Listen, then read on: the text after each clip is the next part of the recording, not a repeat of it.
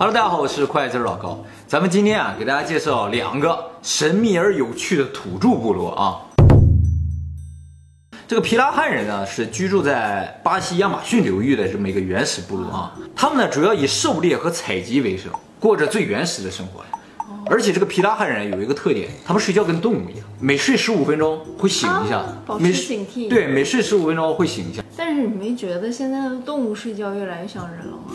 力气是吧？对啊，他 早上睡懒觉，从来不会先起床的。对啊，力气一睡就十个小时啊，然后从来也不起的，这就说明什么？他被我们同化了，你知道？这个皮拉汉人啊，他们自古就生活在丛林当中，他没有被同化，所以他们就保持着和野生动物一样的生活习惯它。晚上睡觉的时候，如果我们没有睡太吵的话，它会不开心。啊对对对它会从楼上跑下来吼两句，然后自己再回去睡。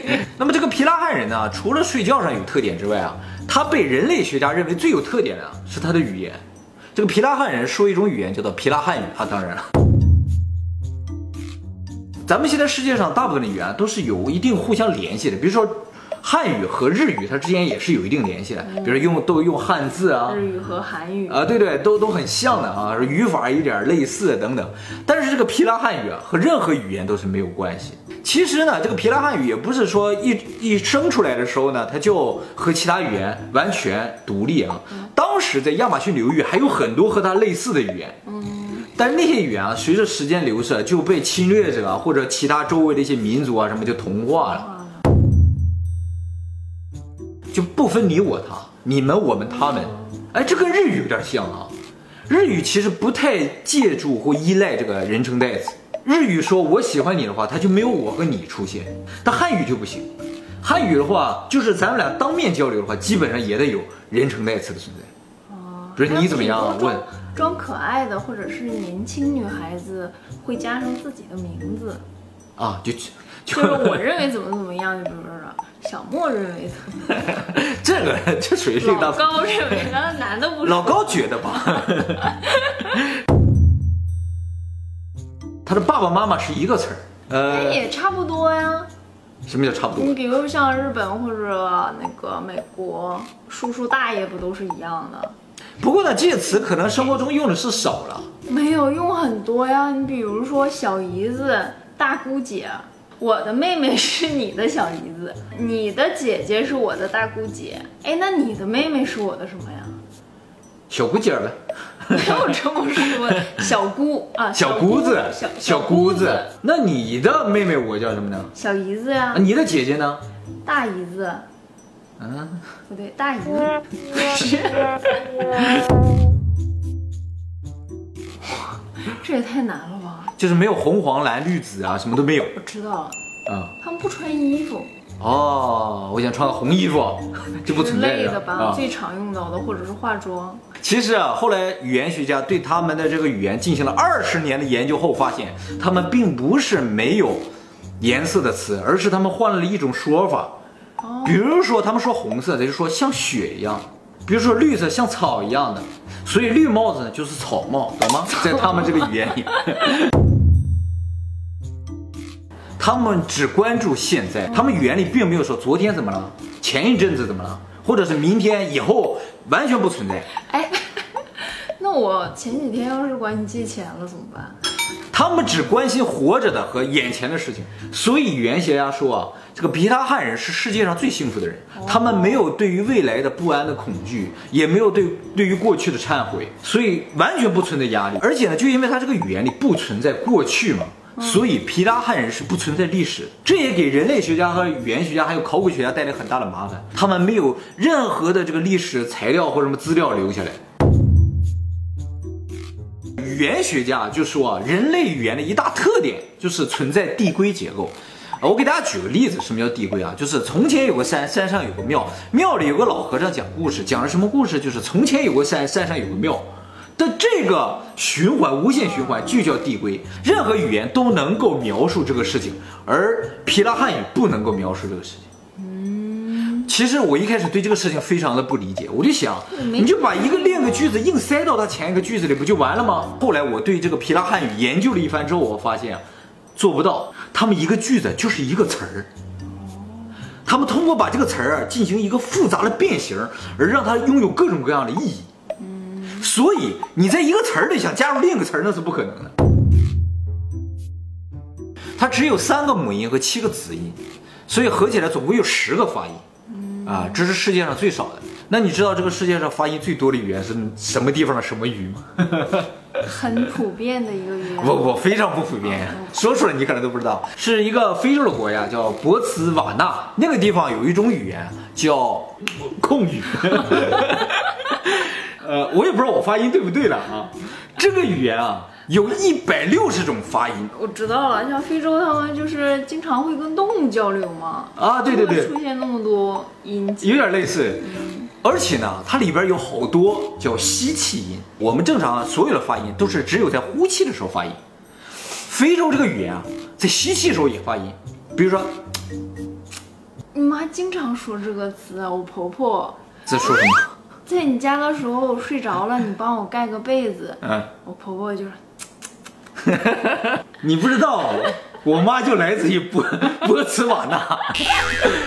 你下次所有婆婆都会这样说。你下次问问我妈，是不是说的是控制？It's a special language that which have four click sounds. The and the him That means let's go to dance. Him 所以他们比 box 都很厉害，是吗？哎，我发不出声音。叮咚，嘎哈，没有人家那个音。世界上任何语言里面都存在数字，皮拉汉语里面没有数字，这就造成皮拉汉人不会数数。一开始语言学家认为皮拉汉人啊能数到二，就是他们语言里存在一和二。有没有点太瞧不起人？后来他们发现啊。连一和二他们都不识，他们做了个实验，他们找了四个皮拉汉人啊，拿了十个电池，在桌上放下一个电池，这个四个皮拉汉人一起说，嘿，他们说哦，这个嘿就是一啊，然后又放了一个电池，四个皮拉汉人全都说嘿，啊他啊嘿是二，然后呢，放到第三个开始的时候，这四个人说的就不一样。有人说会，有人说又说了个别的词儿，那个词儿后来发现意思就是很多的意思，然后就开始放，一直放，就是从三个以后呢，他们就只回答会或者很多，哦，一直放到十个都是这样，后来他们想了，会应该是一，会是二，他不是放了十个电池吗？他就一个一个往下拿，拿下去一个，接人就说很多，又拿下一个，又拿下一个，一直拿到剩六个的时候。有一个人突然说会，哦，他们就纳了闷，会不是二吗？怎么六个他也会呢？然后他就继续拿，往下拿，拿到三个的时候，所有人都说回，回不是一吗？哎，回应该是单数的意思。后来这些语言学家觉得，回是指很少，会是指比很少多一点，然后再就是很多，所以他们不区分一和二，也叫相对的，相对的。也许人家说的是电池呢。或者是棍儿，也有可能啊。对啊，因为他们不识数啊。后来很多人啊想跟他们做生意，这帮人太坏了，就欺负他们不识数，所以骗了他们很多东西。然后这个皮拉人在这个贸易中受骗嘛，所以他们就拒绝和外人做贸易。就外面人太坏了。对，而且呢，他们向语言学家求助，希望语言学家能教他们一点数字方面的这知识。语言学家就真教了他们八个月，教了八个月之后呢？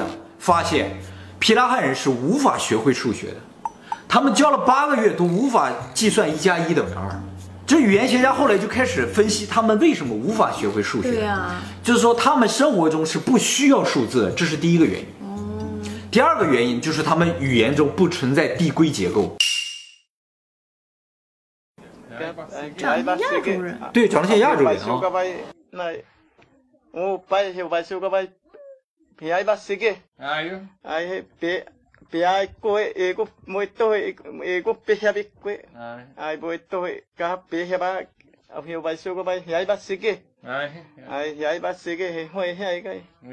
我怎么觉得他一直在说一句话？哎，你说对了，因为他发音特别的少。所以啊，他每个词儿听上去都差不多。这个部落啊，在亚马逊流域被巴西政府保护起来，一般人是不允许接触他们的，因为他们是原始部落，所以呢没有免疫力。外面的人如果有细菌一旦带过去，他们很快就会病死。这个桑提内尔人是住在孟加拉湾的一个叫北桑提内尔岛的居民，这个岛上居民啊也拒绝和外面进行交流。据说啊，这个桑提内尔人啊，在这个岛上住了六万年，到现在为止还过着石器时代的生活。印度有一个商船在附近的海域啊遭遇海难，这个船呢就往这个岛靠近，就想到这个岛上避难。这个岛上冲出一伙人来，拼命往这个船上射箭。正好有一个其他的商船路过，他们就被那个商船救走了，就知道这个岛上有一伙人，而且非常的残暴。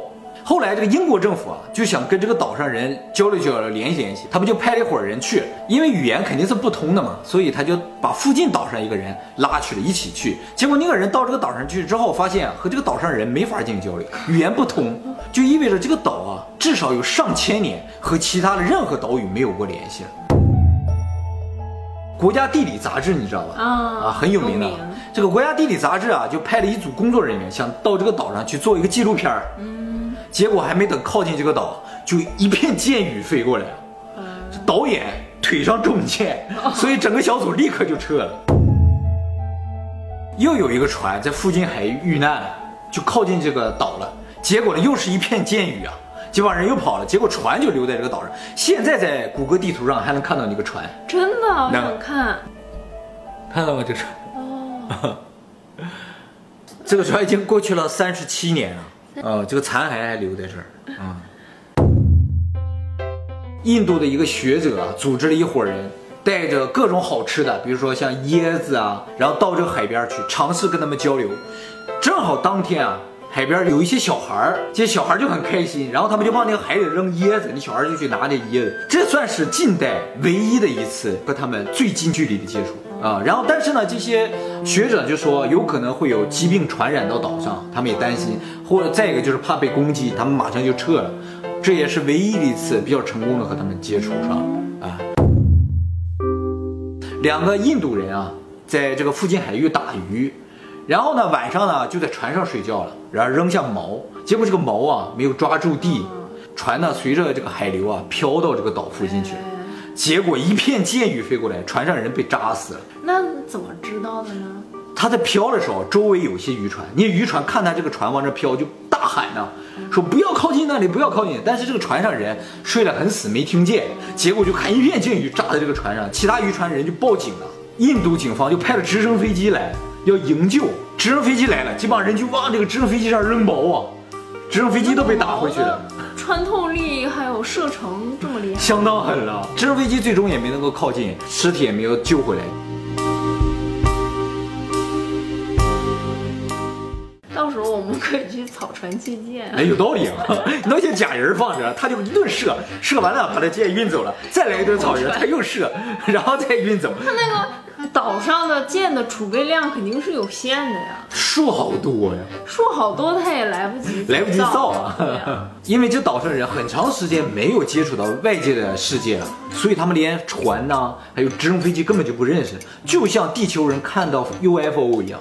咱们现在人类如果有一个 UFO 很明确的就在地球上上空在这飞，人类肯定拿导弹打的，一个道理。会啊，我会马上打开 YouTube 直播。对啊。